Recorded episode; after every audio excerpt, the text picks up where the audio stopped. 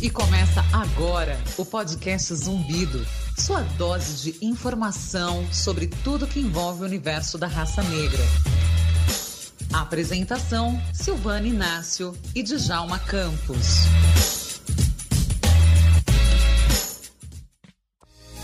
Manifesto Zumbi do Podcast. Somos o resultado da inquietação e da sede de falar.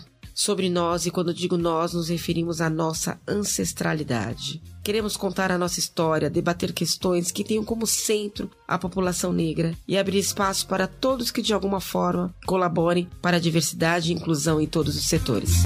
Aviso importante: o programa a seguir se dirige tanto a brancos quanto a negros. Não desiste, negra, não desiste. Ainda que tentem lhe calar, por mais que queiram esconder, corre em tuas veias força urubá axé, para que possa prosseguir. Eles precisam saber que a mulher negra quer casa para morar, água para beber, terra para se alimentar, que a mulher negra é ancestralidade, djembês e atabaques que ressoam dos pés, que a mulher negra tem suas convicções, suas imperfeições como qualquer outra mulher. Vejo que todas nós, negras meninas, temos olhos de estrelas que por vezes se permitem constelar. O problema é que desde sempre nos tiraram a nobreza, duvidaram das nossas ciências e quem antes atendia pelo pronome Alteza, hoje, para sobreviver, lhe sobra o cargo de empregada da casa. É preciso lembrar de nossa raiz, semente negra de força matriz que brota em riste, mãos calejadas, corpos marcados sim, mas de quem ainda resiste. E não desiste, negra, não desiste.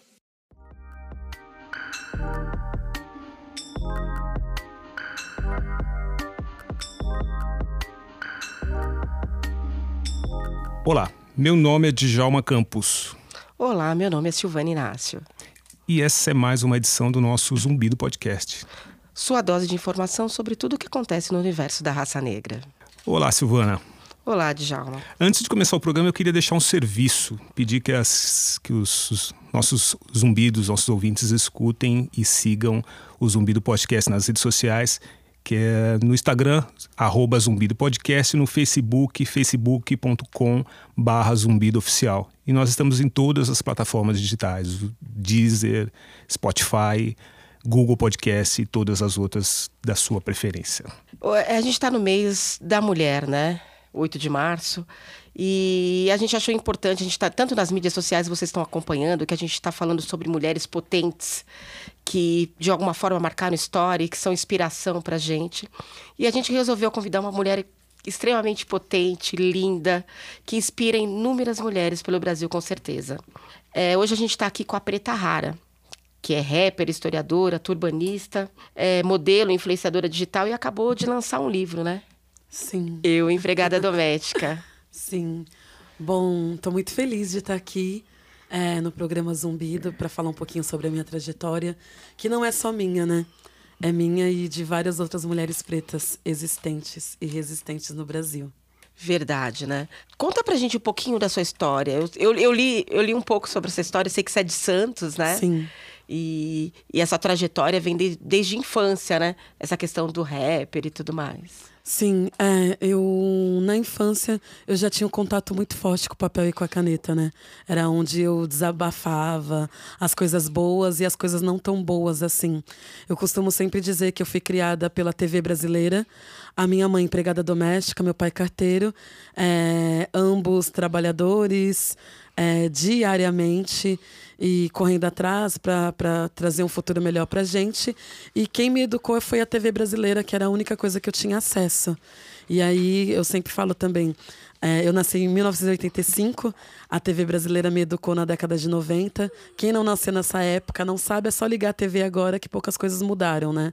Então, sempre naquela busca desenfreada da tal da representatividade, sem saber que isso tinha nome. Então, de ligar a TV e querer ver mulheres e pessoas iguais a mim, porque a minha imagem era negada na escola, era negada através dos, dos amigos, dos professores. Então, eu ficava tentando buscar o, o, que, o que de bom tinha ser é, uma menina preta. E aí na TV eu não via isso. Então eu comecei a desabafar essas questões já muito nova na internet, na opa, na internet não, no papel e na caneta. E essa, esses desabafos eles eram rimados.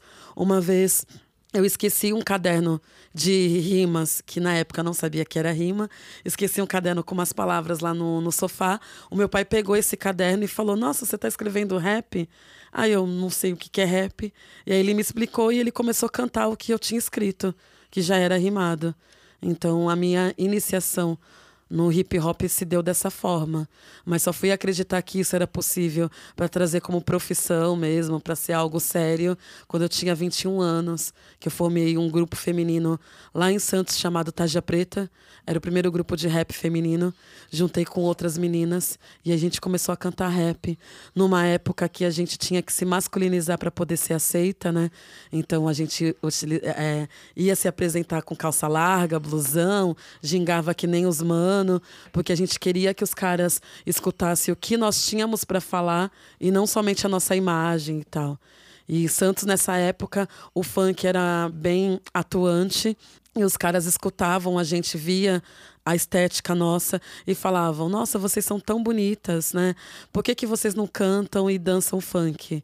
E aí tinha uma questão de tipo: dançar não era com a Preta Rara, né? Porque a Preta Rara sempre foi gorda. Então, ah, a Preta Rara tem uma voz potente e ela canta, e vocês três, né, que eram três meninas pretas e uma indígena magra, o corpo padrão estabelecido aí por essa sociedade, elas dançariam.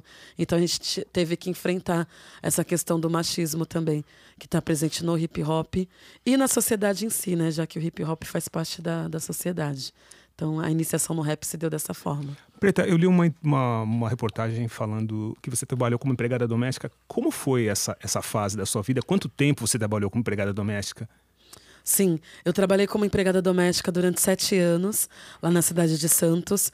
É, quando eu terminei o ensino médio, eu saí da, do ensino médio sem saber que existia universidade pública, né? Que nós, pessoas pretas e pobres, pudéssemos, é, podia acessar aquele espaço. Então, eu já sabia que minha família não tinha grana e que meu sonho de ser professora de história seria anulado, não existiria a possibilidade. Então, eu fui para o mercado de trabalho, entreguei diversos currículos e aí demorei também um tempo para entender que o que eles pediam de boa aparência nunca era personificada numa pessoa igual a mim.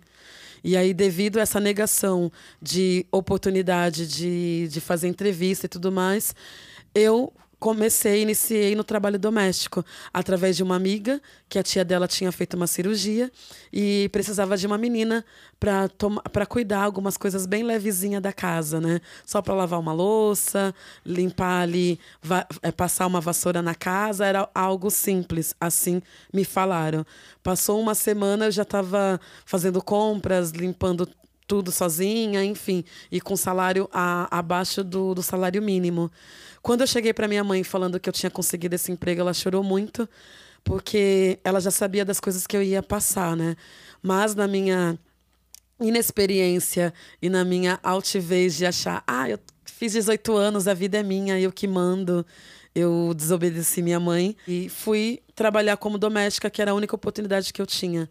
Mas eu lembro da minha mãe falando que ela só tinha o domingo livre e ela queria pegar esse domingo para fazer faxina para que eu não fosse trabalhar em casa de família. E ali passei diversas coisas, né? De opressões de pessoas que pessoas ainda passam hoje em dia. Então, de não poder se alimentar da própria comida, de não, de não poder utilizar o banheiro. Já trabalhei em casas onde a patroa falava que tinha uma padaria embaixo do prédio, eu podia utilizar o banheiro de lá, que ela já tinha conversado com o dono da padaria. E aí foram sete anos aí de opressões que eu só descobri que eu vivia essas opressões e isso era violência em 2016. Eu também que chegaram a dizer, é, chegaram a falar para você em algum momento que você é, nasceu predestinada a ser empregada sim. doméstica? Quem disse isso para vocês? Pode falar? Sim, sim, foi uma patroa lá de Santos, né? Meu traba tra ah, é, esses sete anos como trabalhadora doméstica foi tudo na cidade de Santos. E aí foi uma professora universitária, um casal de professores, a professora Vera, porque a gente dá nome para as pessoas mesmo, lá do Canal 3. E aí eu fui trabalhar na casa dela e comecei. O marido dela começou a puxar um papo de, de educação e tal. E aí eu falei: Nossa, meu sonho é ser professora de história. Eu quero muito fazer faculdade. Aí ela escutou, ela falou assim: Nossa, mas olha, você tem que ser feliz no que já está predestinado. Você não falou que a sua avó também foi doméstica, sua mãe também foi doméstica? Então, de repente, já está predestinado você servir. E aí você tem que ser feliz nisso. Porque a gente fica procurando felicidade longe, em lugares onde a gente não pode alcançar. Você tem que ser feliz no que você já é. Que absurdo. Deixa eu comentar com você. Eu também Sim. sou filha de uma empregada doméstica. Minha mãe, é, na juventude, ela foi empregada doméstica e ela também passou por algumas questões como essa que você está falando, né? E um dos fatos, só para contextualizar, minha mãe foi trabalhar num, numa casa. Isso ela está nessa mesma idade, 18, 19 anos. Era do interior, né? Saiu da roça e foi trabalhar. Ela falou que trabalhou quatro, cinco meses numa casa. Porque ela ia limpando a casa e a dona da casa vinha passando o dedo atrás. Nossa, sim. Para ver se ela se por onde ela passado estava sendo realmente limpo. E ela se sentiu extremamente humilhada. E tanto é que ela ensinou as filhas, né? que ela disse, sempre dizia pra gente que pra gente, para saber mandar, a gente precisava saber fazer. Que a gente falava aqui. Sim. Que ela não era isso que ela queria pra gente, mas se a gente tivesse alguém, a gente tinha que saber mandar. E eu vi que esse toda essa, essa luta que você teve, essa luta, essa, esse, essa busca, né? Resultou numa página no Facebook onde você começou a expor seus relatos, né? Sim. E, e, e que várias mulheres se. É, também apresentaram, também sofriam da, das mesmas opressões, né? Ou tinham casos históricos na família, como eu tenho, né? Sim. É, a página surgiu em 2016. É, eu já era professora de história, já era historiadora. E aí eu estava num momento da minha vida muito bom de que não tinha parado para perceber das coisas que eu já tinha conquistado, né? A gente vive nesse lance da, taco, da tacocracia, né? O Deus do tempo. A gente não tem tempo para nada, é tudo muito corrido. Eu vejo crianças de oito anos que têm agenda completa nos sete dias da semana. De manhã inglês, depois é para escola, depois espanhol, esporte, enfim. A gente vive nessa correria. E aí, muitas das vezes, a gente já sonhou ter coisas que a gente tem hoje em dia, mas por conta da correria de já pensar em outros sonhos, acaba esquecendo de fazer essa análise e tal. E aí eu estava nesse momento. Eu tinha sonhado em morar em frente à praia. Eu estava morando em frente à praia, num kitnet minúsculo, mas era em frente à praia. E aí eu estava sentada no sofá, comecei a olhar para o teto e falar: caracas, meu, eu já idealizei isso. E eu tinha esquecido que eu já tinha tido esse sonho de ter de morar em frente à praia. E aí, com isso, não veio só as coisas boas, veio as coisas ruins também. E aí veio essa questão do, meu, do trabalho doméstico, que até então, em 2016, eu não tinha parado para analisar. O meu último trabalho como doméstica foi em 2009, quando eu ingressei na universidade, até o segundo semestre eu ainda era doméstica. E aí eu perdi o contato com outras trabalhadoras, porque até aquele momento nenhuma pessoa da minha família não era mais doméstica, eu fui a última, né? E aí eu comecei a lembrar dessas opressões e falei, nossa, olha o tanto de violência que eu sofri. Como eu já dialogava com a galera pela internet, eu falei, bom, vou colocar o meu relato é, para ver se outras pessoas já sofreram isso também. Sempre falando no passado, né? Então, porque de 2009 a 2016 eu achei que as coisas já tinham sanado no Brasil. E aí, pela minha surpresa, não. Tiveram vários relatos de pessoas falando que não podiam se alimentar, não podiam utilizar o elevador social. E tipo, ah, ontem aconteceu isso, é, ontem aconteceu aquilo. E era muito recente. Então, eu coloquei o meu relato, né, que era referente ao meu último emprego, que eu não podia me alimentar da própria comida. No dia que eu trouxe marmita, a minha patroa me mandou embora. E aí isso viralizou rápido na internet. E como eu queria ler outros relatos, eu criei a hashtag. Como eu estava falando em primeira pessoa, eu criei, ah, eu empregada doméstica, porque sou eu que estou falando e, e, eu quero receber história de outras pessoas. E aí criei essa hashtag para poder acompanhar outros relatos.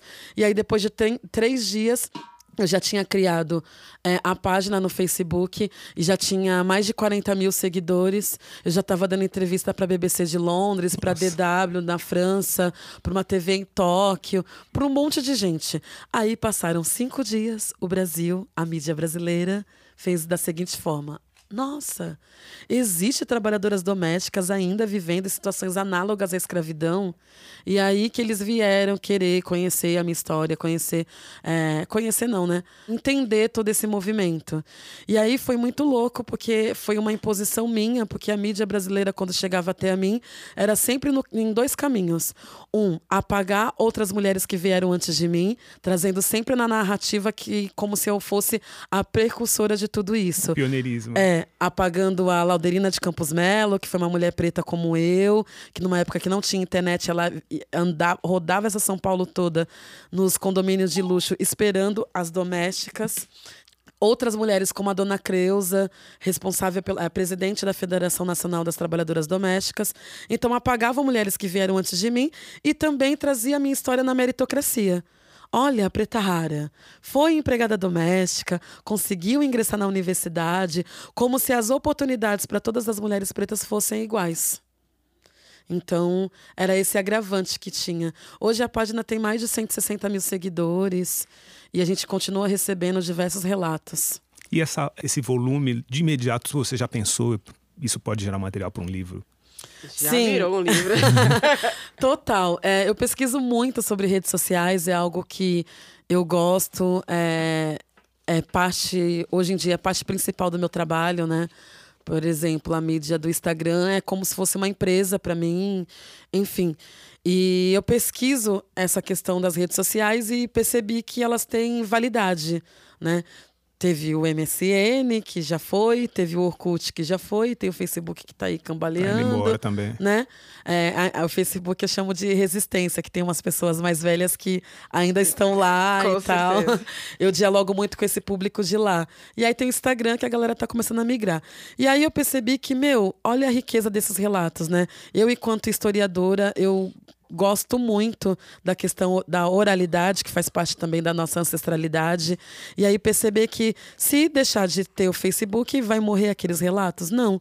Então foi com esse intuito que eu resolvi juntar esse compilado aí de relatos, que no livro são relatos inéditos, relatos que ainda não postei na página, e trazer a narrativa também de quanto o trabalho doméstico ele ainda é hereditário para as mulheres pretas. A minha avó foi empregada doméstica, minha mãe foi. O que sobrou para mim foi ser. Então, eh, no ano passado, em outubro, nós lançamos o livro, se chama Eu Empregada Doméstica. E aí eu criei essa frase de que a senzala moderna é o, ainda é, né? A senzala moderna é o quartinho da empregada, por receber diversas fotos.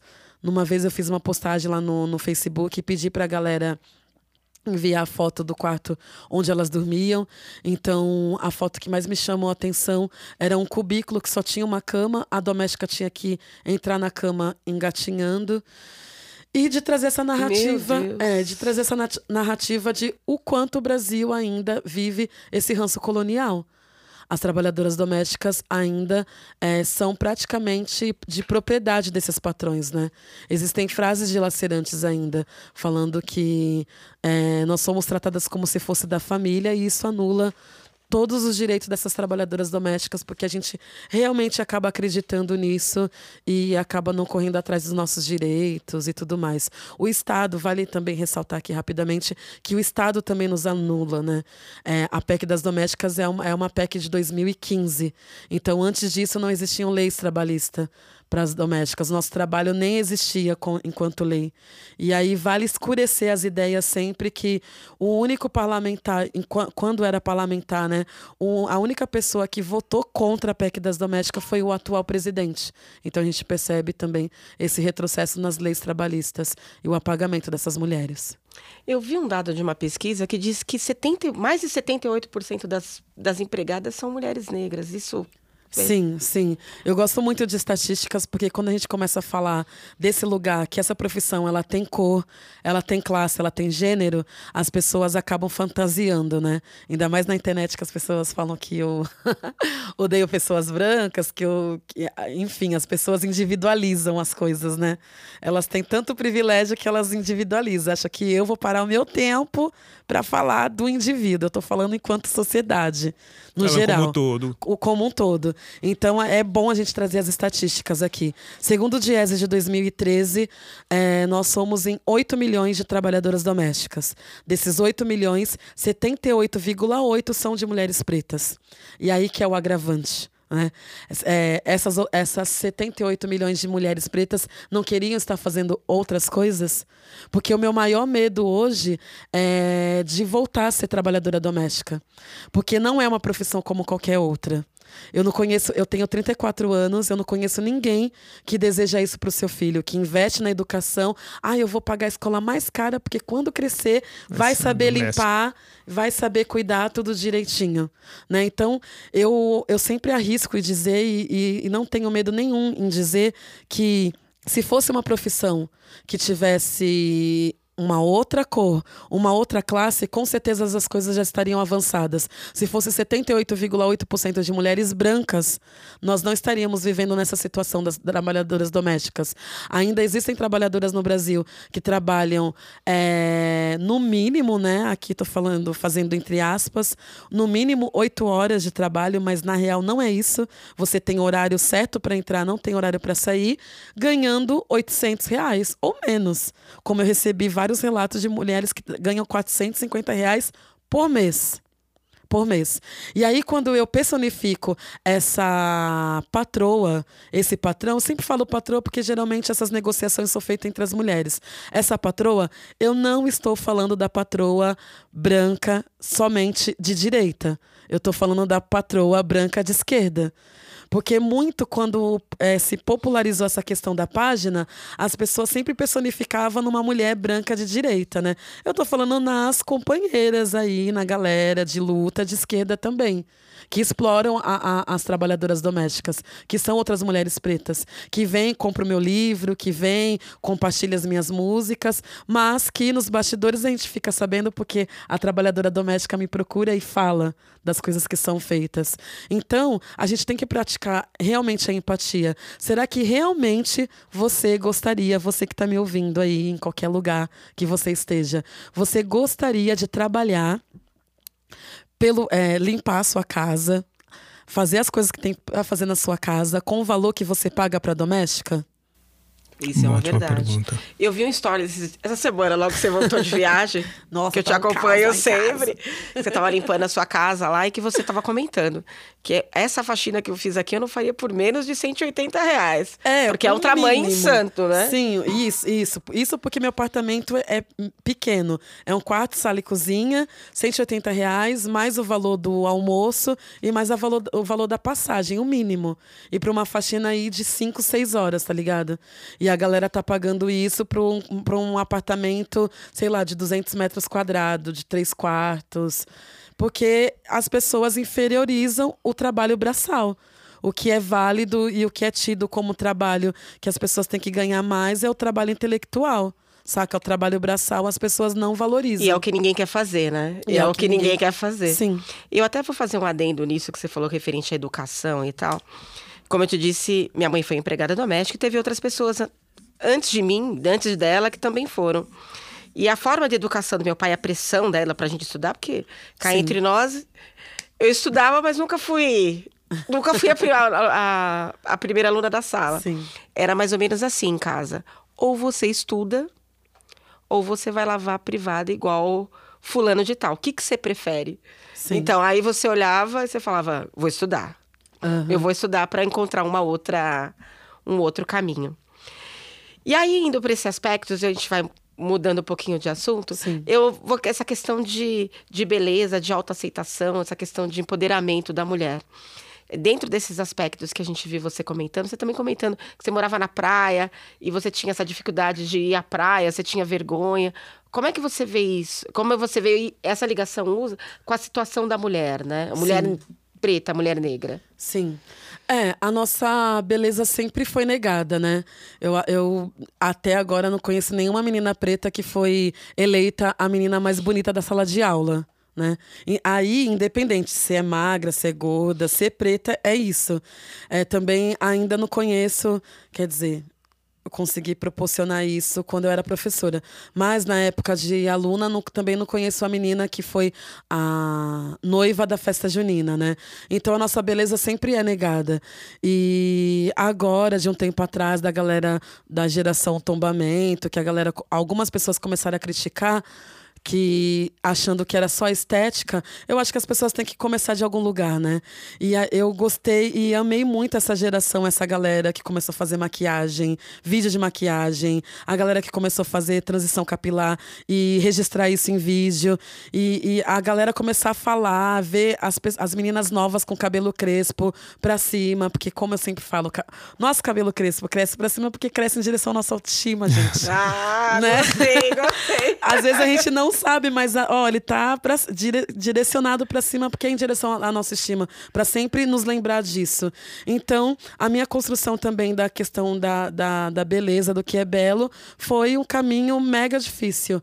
Da, da questão do corpo, é, você ter 15, 16, 17, 18 anos, nunca ser, chama, é, nunca ser cortejada, é, os caras não quererem ficar com você, é, pelo fato de você ser grande, ser gorda, enfim. E aí eu falo muito sobre isso também nas redes sociais, né? Da questão da gordofobia e tudo mais. Então, é, eu acho de extrema importância a gente não diminuir essa luta das meninas e dos meninos que estão vindo agora nessa questão da geração tombamento. Eu acho de extrema importância porque a nossa beleza sempre foi negada. E aí ter uma galera hoje exaltando isso, eu acho que é de extrema importância, porque começa com a questão da estética, como eu acompanhei alguns adolescentes, depois eles querem saber da cultura, querem ter um entendimento de onde vieram, é, já começam a quererem ser é, protagonista da sua própria história. Então, são essas coisas que eu falo também na internet. Em 2015, eu criei uma websérie é, chamada Nossa Voz Ecoa, com 10 episódios, pensando em diversas questões, né? Nós, pretos, ainda não estamos nas grandes mídias, né? Então, tem o formato de programa de TV, mas está na internet. E aí, com 99% de pessoas aparecendo, pessoas pretas. Então, entrevistei o Criolo, a Aline, que é a Erika Malunguinho é, a Luana Hansen, uma galera mesmo para falar que nós pretos estamos em todos os espaços. E dialogando com várias pessoas, porque episódio fala, tem um episódio de racismo na escola, feminismo negro, gordofobia, estética, haste. Então, o empoderamento se dá através dessas formas também. E aí é importante é, os nossos corpos estarem aí na rua da forma que a gente quer e deixando bem claro aqui para as pessoas não negras que estão escutando, o nosso corpo não é público, cara. Não é público, né? Nós não somos wiki pretas. Não adianta querer, querer tocar no nosso cabelo para achar que vai obter algum tipo de informação. Então, não faça isso, não toque no cabelo de uma pessoa preta, não toque no corpo do outro sem ele permitir porque isso é extremamente ridículo em pleno 2020 as pessoas ainda cometerem essas atrocidades.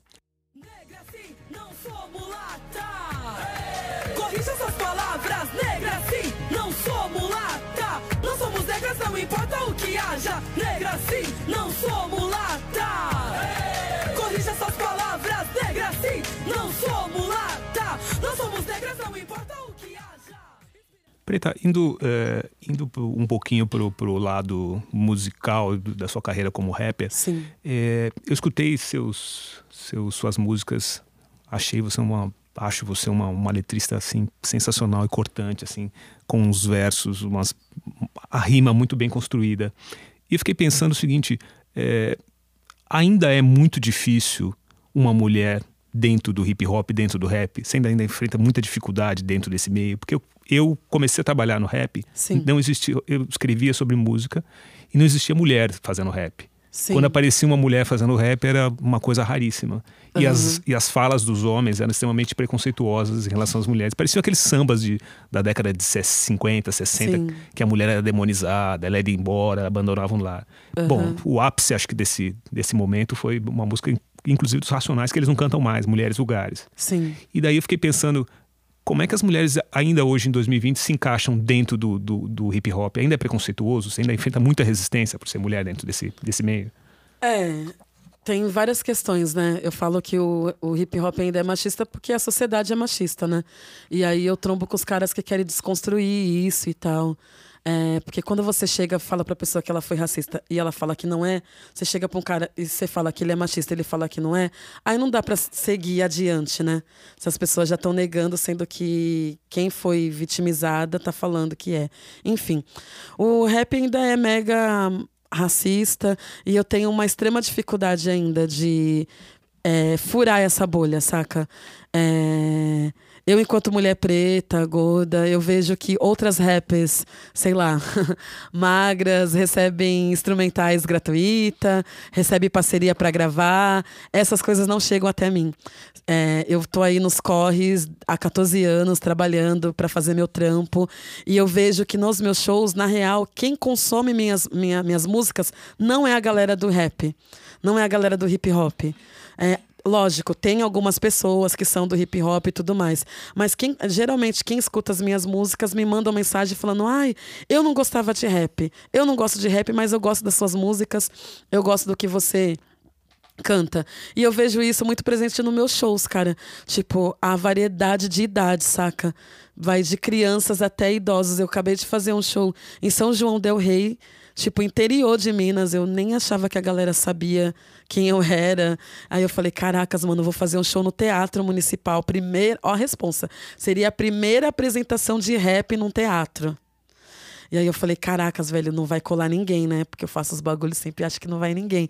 E aí eu cheguei no teatro, cheguei na hora do show lá, fiz uma marra para fazer uma música de óculos de sol e tal. Aí eu tirei, não tava vendo ninguém. Quando eu tirei o óculos e o técnico de luz jogou a luz pro público, o teatro tava lotado de gente.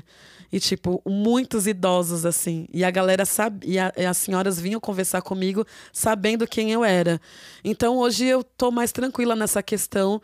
É, vivo numa confusão mental na realidade de voltar a produzir músicas, porque esse eu não caibo nesse mercado onde as pessoas lançam uma música hoje, aí semana que vem já estão lançando outra, saca? Ou lançam um disco, aí depois de três meses já estão lançando outro.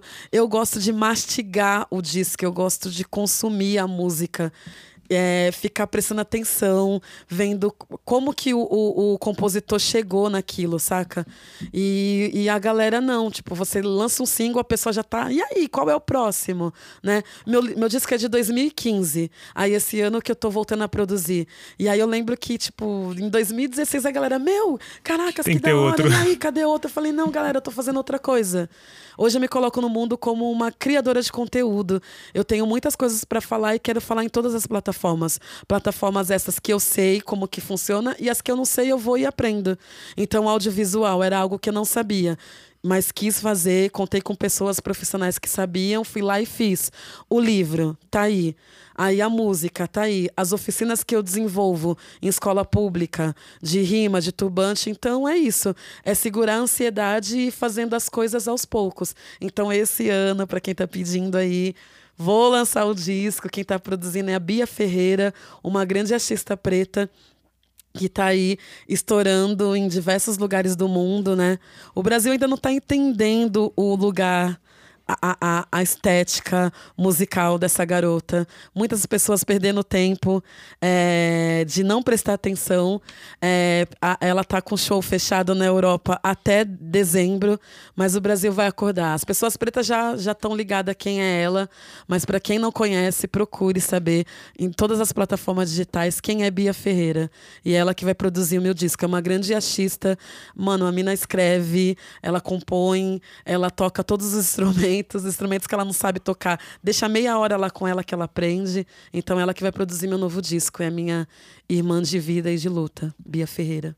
Preta, deixa eu falar uma coisa. A primeira vez que eu que eu tive contato com você próximo foi no TEDx X, que aconteceu aqui em São Paulo, no grande estádio de futebol, né? Ah, sim. Tava você. Essa foi a segunda vez. É a segunda vez? É. Tava você, Thaís, a Thaís, né? E tinham outras mulheres negras participando. E participar de um evento desse, desse porte, um evento majoritariamente branco, né? Elitista, né? Elitista, tem, contando é a sua ca, é, contando a sua história, é uma coisa singular para um estádio de futebol, né? Sim. E aí o que aconteceu? Eu tava lá, eu, eu participei desse evento e ah, via, eu, eu, eu, vi lotado, né? Nossa. E aí Sim. logo saiu, tinha um loungezinho, você passou por ali. Acho que eu tenho até uma foto que eu tirei com você. Eu fiquei tão impactada pela, pela nossa conversa e pela fala, que tinham, além de você e a Thaís, tinha mais uma, mais uma, mais duas mulheres negras participando do evento. E aí eu queria falar com você de um outro lugar, agora o lugar de mulher preta mesmo, sabe? A gente está numa sociedade onde a mulher presa profissionalmente. É, é, existem vários recortes. Tem o, o recorte da mulher é, dentro do mercado de, de trabalho e tem o recorte da mulher preta dentro disso, né? A gente tem um dado aí que 2,8% das mulheres conseguem chegar a cargos de, de poder, de ser presidentes de empresa e assim por diante. E eu queria que você falasse um pouco sobre isso, essa questão de, do posicionamento da mulher, essa questão tem tem essa questão que dizem histórica, né? Mas que a gente sabe que Tavaia é muito além disso. Sim. É... Ah, meu, ser mulher preta no Brasil é mega complicado, né? Porque a gente está aí segurando a pirâmide social nas costas, nas costas e em pé. Eu falo isso numa música. E não só nós, né? Tipo, é, e ainda tem vários agravantes nessa questão. Ser mulher preta, trans, é ainda mais difícil de acessar os espaços que são de poder. E eu tô aí existindo e resistindo com a arte. Eu parei de dar aula em 2016. Então eu tô desde 2016 fazendo as coisas que eu faço e eu vejo a quantidade de trabalho, a quantidade de demandas que eu tenho é diferente de outras mulheres que têm a minha idade e sei lá, são rappers. Porque o, o bicho da, do ranço colonial, ele fica em volta né, de mim a todo momento. Então, a quantidade de trabalhos que eu tenho é o velho medo de voltar a ser doméstica. Aí tem pessoas que falam, mas meu, você foi professora durante seis anos. Olha a sua carreira. Você, se acontecer alguma coisa de você ficar sem grana e tal, é, de não ter trabalho, você vai voltar a ser professora. Você não vai voltar a ser doméstica.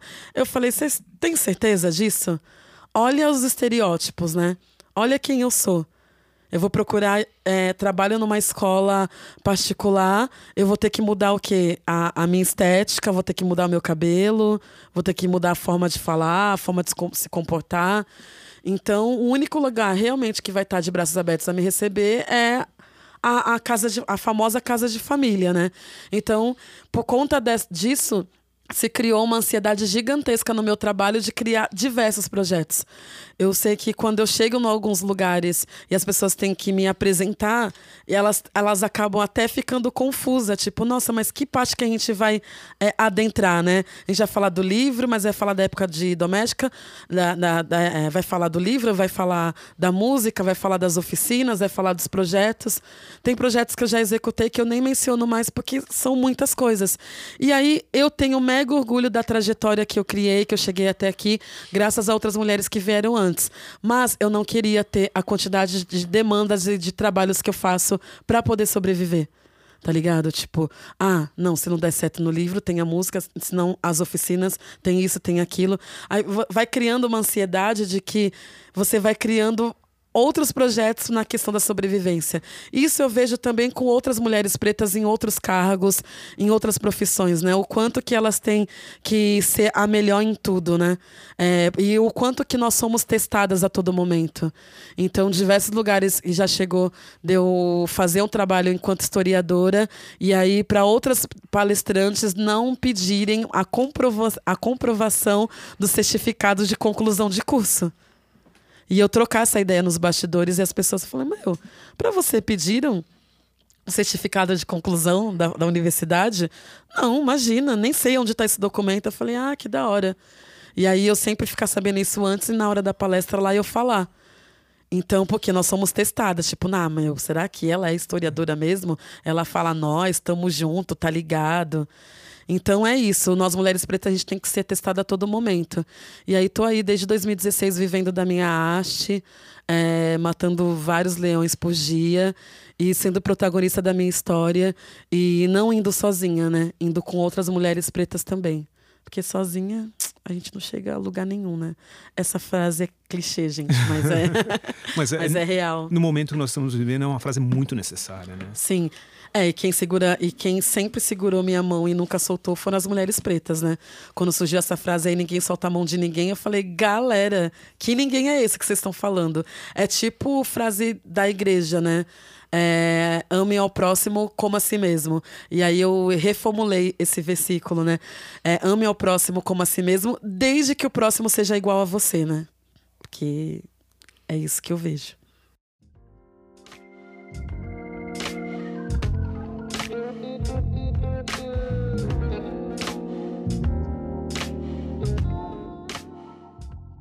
Você está falando das, das várias coisas que você faz, eu vi no seu, no seu, seu release de apresentação que você também é turbanista. e eu achei isso fantástico, porque Sim. é um, além de ser um ato de, de resistência. Quero aprender. É, Ah, umas oficinas de combinar. Eu achei muito bacana porque é, a gente tem discutido muito o turbante dentro da sociedade, né? Sim. E daí, é, você acha que o fato de, por exemplo, uma, uma pessoa branca ou de outra raça que não seja negra usar o turbante é uma apropriação cultural ou é possível o turbante estar passeando em vários, várias raças e várias, várias culturas sem que ele perca a nossa identidade? Eita, que ele levantou essa polêmica antiga, né, Brasil? É, eu escutei essa, eu escutei de novo isso Sim. dois dias atrás, vendo uma mulher branca usar o turbante. Sim. E novamente, isso é, é, talvez ela tenha fugido da mídia. Aham. Mas é, mas dia não, a é no dia a dia. A gente continua com as ainda. mesmas Uhum. questões, né? Sim, mas vamos lá. É, sim, eu sou turbanista já tem um tempo e eu utilizo o turbante para falar sobre a cultura preta é, e periférica. É, trazendo o turbante como chamariz, assim, né, para as pessoas virem nas oficinas através do turbante, e aí a gente vai infiltrando várias questões que a gente quer falar. E aí, com o turbante, eu já fiz em diversos lugares mega inusitados, assim, é, em empresas que só tinha homens. É igual oficina de rima, já dei oficina de rimas lá em Porto Alegre para uma empresa de segurança. E aí, por quê? Porque através da rima a gente conseguia falar de machismo, conseguia falar de gênero e tudo mais. Bom, essa questão do turbante eu acho bem específica. É, é só, as pessoas faz, fiz- é só as pessoas fazerem a seguinte análise. Uma mulher branca de turbante, ela vai ser linda, ela vai ser hype, ela vai ser bonita, ela vai ser estilosa. Nossa, que lindo. Uma mulher preta de turbante, ela vai ser, nossa, fedido, tá com o cabelo feio, é, macumbeira, falando é, da forma pejo, é, utilizando isso para para discriminar as religiões de matriz africana, né, de forma pejorativa. Então é isso, galera. Você, mulher branca, você, homem branco, você acha mesmo que tem necessidade de você utilizar um, um lenço que para você não é, é- não é turbante, tá? Para você é lenço, um lenço na cabeça para querer legitimar algo? Saca? O turbante para nós, ele é a nossa identidade e é a nossa coroa mesmo. Somos reis e rainhas, assim já éramos em África, né? Então é algo que a gente traz da nossa ancestra- ancestralidade para os dias de hoje. E aí eu percebo que nas oficinas quando eu turbanto uma mulher preta, porque as mulheres brancas nas minhas oficinas elas podem até ir lá para ouvir, mas aí elas têm que aprender por si só, enfim. E elas vão sentir o peso de que é usar um turbante branco, né? Uma pessoa branca. E aí fica a escolha de cada um, né? Já que a gente tem o livre arbítrio, né? Até para cometer erros. Eu percebo que quando eu coloco o turbante numa pessoa preta, o ombro dela vai para trás, a cabeça dela levanta E os olhos brilham. brilham. Eu fiz uma oficina dentro de uma. De uma. Ai, agora tem um nome certo, né? É, de uma instituição de mulheres reclusas. Como que é o nome certo? Do presídio. É isso. Ah, Sim, é. eu não. É isso, né? Popularmente se falam presi É, presidiárias, isso, mas presidi- existe um nome mais Tem um nome mais. mais é. específico. Desculpa, galera, eu esqueci o nome, mas tem um nome mais específico. Mas em mulheres aí. Est- Desculpem, talvez em estado de reclusão, não É, sei. isso, mulheres de em estado de reclusão. Eu fiz uma oficina de turbante lá. E aí, meu, tipo, a diretora daquele lugar falou: Nossa, eu nunca vi essas mulheres dessa forma. Olha o sorriso delas. Nós tiramos foto, mas a gente não pode divulgar essas fotos, né? Pra nós, mas. Eh, Virou até uma exposição essa foto lá na- nesse espaço. Então, o turbante é isso.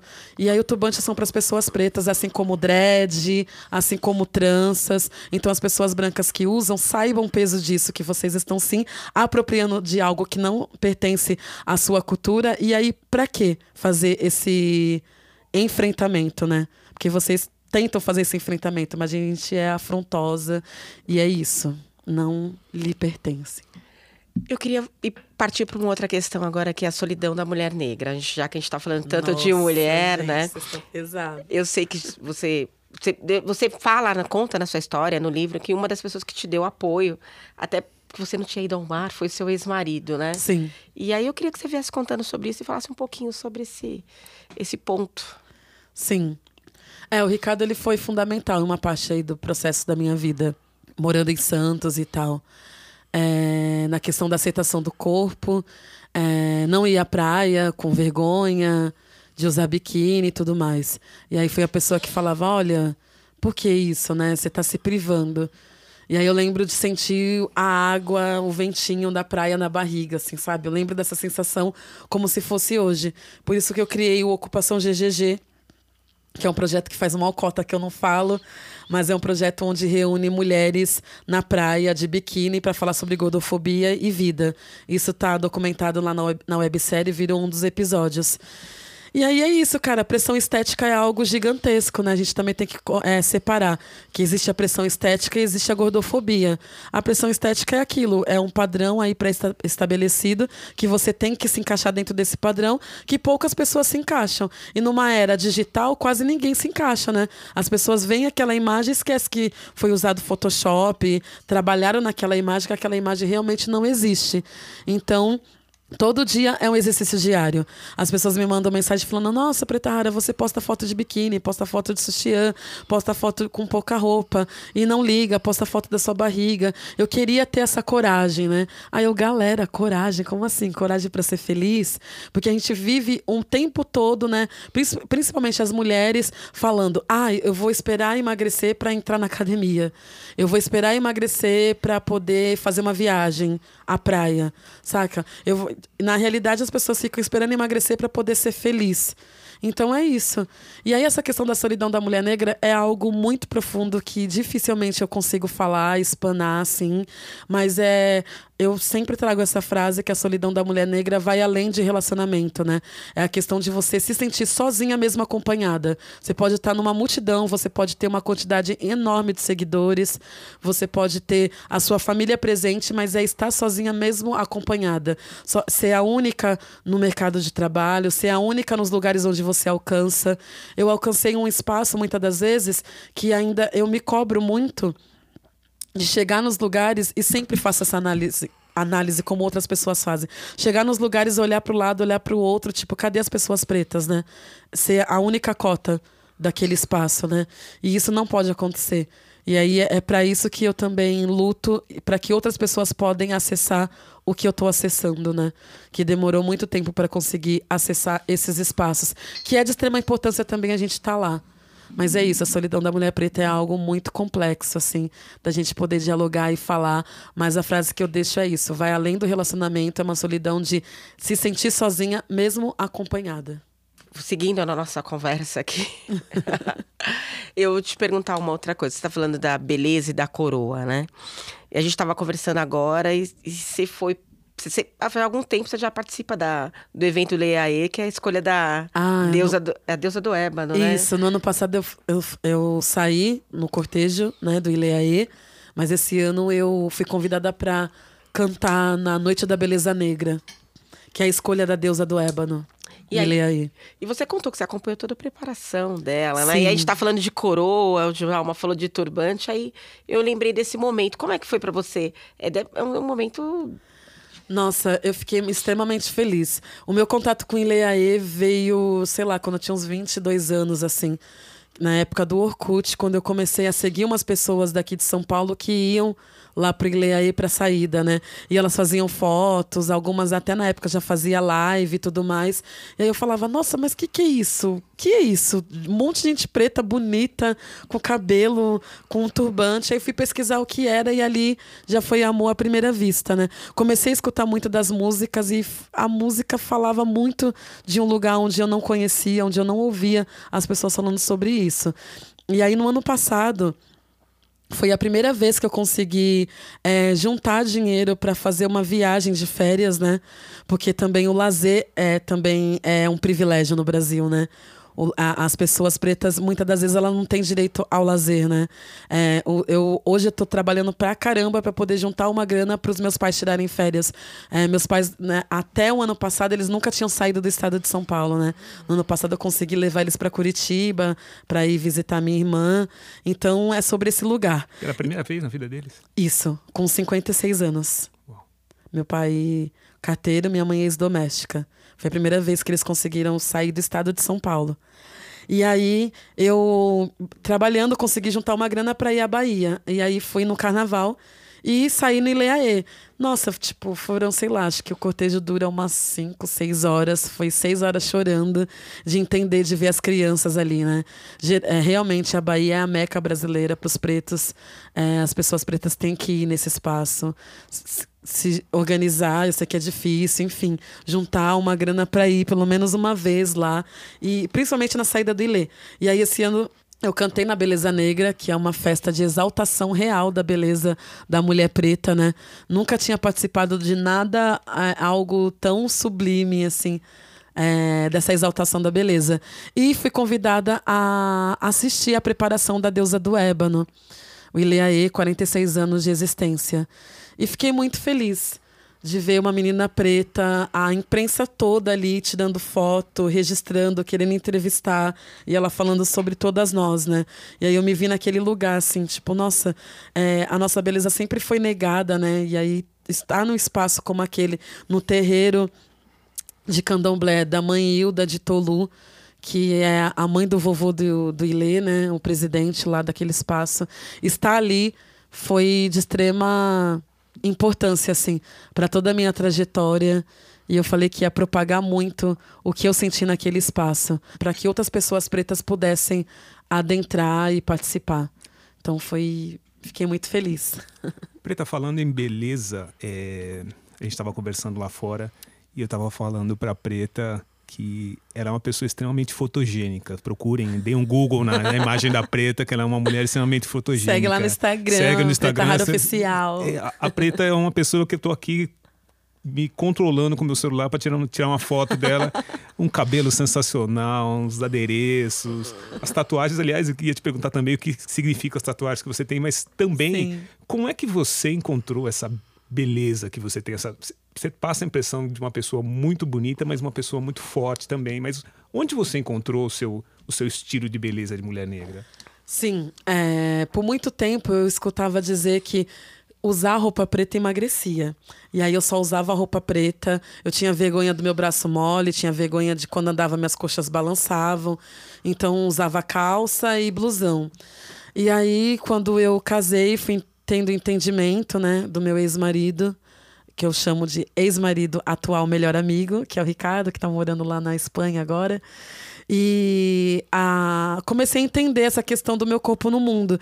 E via que, desde criança, as pessoas sempre paravam minha mãe para falar: Nossa, ela tem um rosto tão bonito. E, tipo, só o rosto, né? Tipo, o corpo não, porque era gordo. E aí, essa questão da aceitação, eu fui começando a entender que realmente meu corpo era um corpo político e que eu não queria me esconder. Eu passei muito tempo é, me escondendo, né? E hoje em dia eu quero ser vista, assim, sou aparecida, gosto de ser vista, porque cansei de ser invisível nessa sociedade. Então as pessoas que passarem e não me ver, né? Não, ou elas têm algum problema, alguma deficiência, enfim. Né? E, e aí trazendo essa questão da, da, da de tudo que é, né? Então é tudo pensado. O cabelo roxo, às vezes rosa, às vezes outras cores. A unha é uma questão da, da época de infância, quando eu chegava chorando em casa, numa época que a gente não tinha um nome de representatividade. Mas a minha mãe, mesmo semi-analfabeta, uma grande intelectual da minha vida, ela pegava a capa do disco da Alcione de 1976, que a Alcione tá de turbante com uma unhona assim, e falava: Olha, você pode ser isso aqui. Essa mulher sofreu a mesma coisa que você sofreu na infância. Então as unhas grandes vêm dessa época da, da Alcione, de, de achar bonito. E é isso. Hoje meu corpo é um corpo político. Então é tudo pensado para as pessoas olharem e questionarem e se incomodarem também. Porque eu acredito que através do incômodo a gente tem mudanças. E aí tem diversas tatuagens, né? Tem uma que eu fiz. Ah, todas as tatuagens, tatuagens eu fiz no ano passado. Aí tem uma que eu gosto muito, que é a Carabá, que é a feiticeira do desenho do Kirikou. Que ela é um pouco compreendida. Aí parece comigo. e deixa eu te perguntar uma coisa. E por que rara? Preta rara? Preta a gente sabe que é uma preta linda, exuberante, maravilhosa. Sim. Nossa, tive uma crise de tosse aqui, Brasil. Bom, preta rara. Minha mãe me chamava assim desde criança de rarinha, porque eu gostava de coisas diferentes de outras crianças, né? Então, quando as crianças estavam brincando, eu queria ler, queria ficar em casa escrevendo. E aí ela falava: Nossa, essa menina é diferente, né? Essa menina é rarinha, é rara. E aí, quando passou para eu ter que ter um nome artístico, eu lembrei dessa história e falei, ah, Preta Rara. Hoje eu ressignifico esse nome, né? Porque muitas pessoas também no começo, ou até as pessoas que não conhecem, fica, nossa, Preta Rara? Como assim, rara? Só existe ela? Não, hoje eu ressignifico esse nome falando que todas as pretas do Brasil são raras por dar continuidade, sequência na vida, por, por, por estarem vivas, por mais que as estatísticas estão aí, né? O feminicídio, ele aumentou para as mulheres pretas e diminuiu para as mulheres, é, mulheres brancas. Então eu ressignifico esse nome, dizendo que todas as pretas raras que estão aí no corre do dia a dia, da sobrevivência.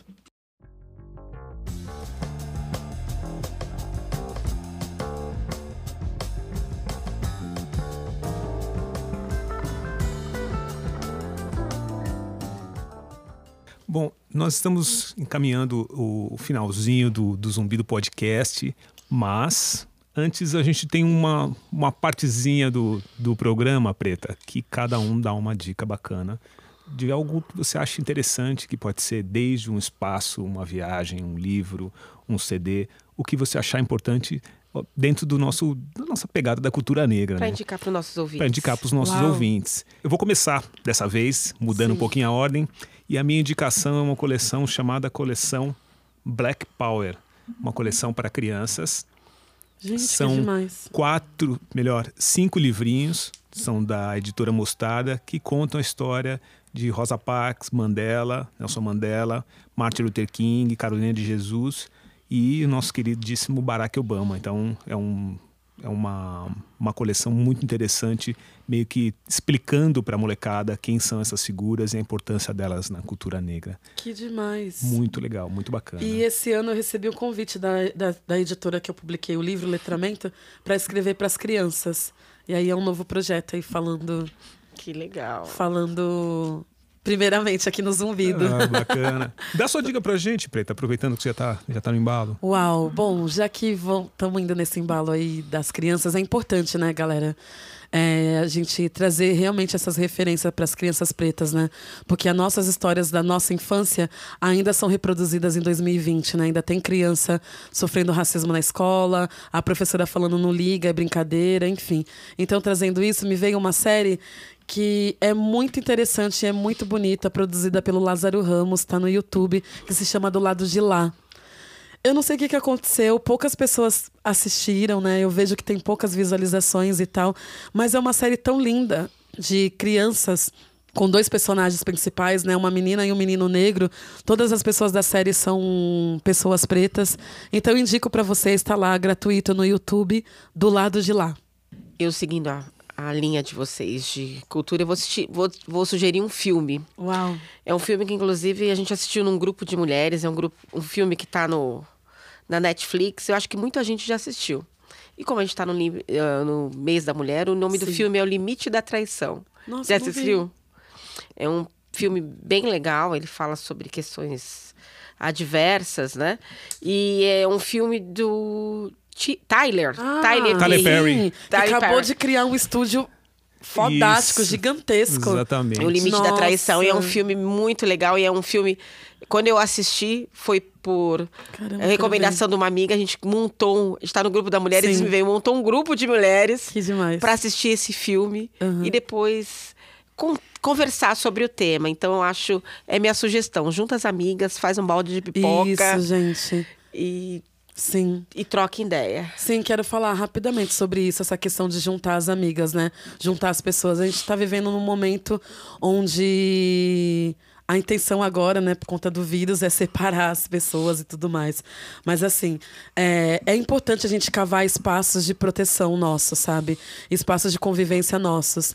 É, parar nessa, nessa correria da agenda, de não ter tempo para nada. É importante a gente juntar os nossos em casa, os mais próximos, para dar risada, para não fazer encontros para poder problematizar algo. É importante a gente trocar sorriso e afeto, porque isso também é um ato político, né? Quando as pessoas veem as pessoas pretas dando risada e sorrindo, isso é um ato político também. Porque por muitos anos a gente escondeu a nossa risada, escondeu é, diversas coisas, ou seja, da estética, de pessoas pretas que têm vergonha porque a gengiva é preta, olha a, a, aonde a gente vive, né? Como que foi construída essa questão. Então é importante a gente cavar esses momentos de afeto, porque eu acredito que o afeto que afeta e que depois disso todo mundo sai afetado, saca? Então é importante a gente criar esses espaços assim pra gente ser a gente, dar risada, falar de outros assuntos, porque isso também é uma forma que eu criei espaços esses na minha vida para cuidar da minha sanidade mental, né? É isso, é importante. Gente, eu também quero falar, passar para vocês o, o serviço do livro da Prata Rara. Eva. Eu, a empregada doméstica. É um livro da editora Letramento. Sim. Aqui em São Paulo, ele está na, na, editora, na livraria Martins Fontes, né? É, que você falou que esgotou. Esgotado, eu fui esgotado. Então Mas vocês vão achar repor. por aí próximo de vocês. Tem E na aí- Travessa também. Da Travessa também tem. Isso. É um e li- online, né? E online pelo site da própria editora Letramento. Então, não perca essa possibilidade. É isso, gente. Sigam lá no Instagram também, arroba Oficial. Escutem meu disco em todas as plataformas digitais, Audácia, a websérie lá no YouTube, Nossa Voz Ecoa. E o livro dá para comprar também pela internet. Esse ano vai sair e-book. Recebi um convite para poder publicar o livro em inglês. Então estamos aí no afrontamento, trabalhando, correndo atrás.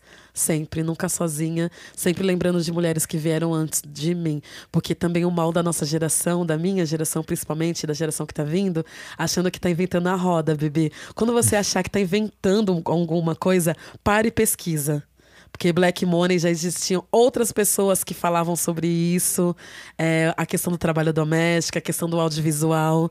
Então, é importante a gente também é, valorizar, porque se nós, pessoas pretas, não valorizar outras pessoas pretas, outras pessoas não farão isso. Então, é, é importante a gente registrar essa história e trazer outras narrativas que vieram antes de nós.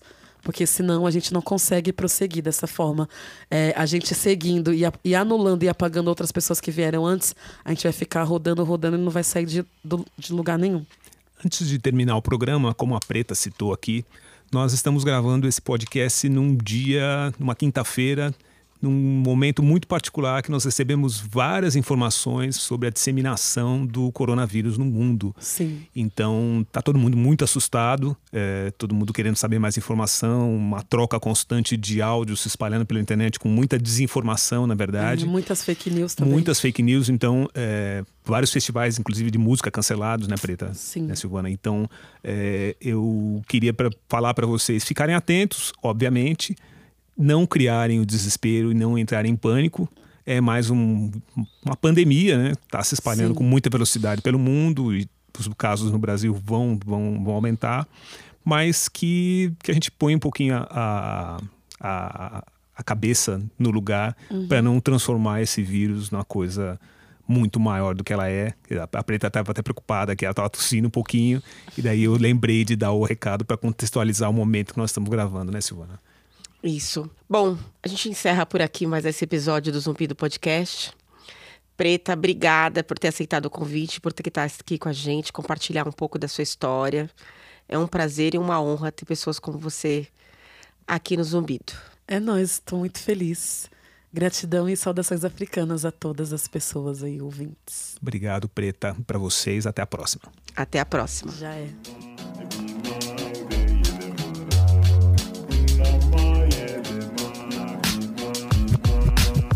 Podcast editado por Voz Ativa Produções.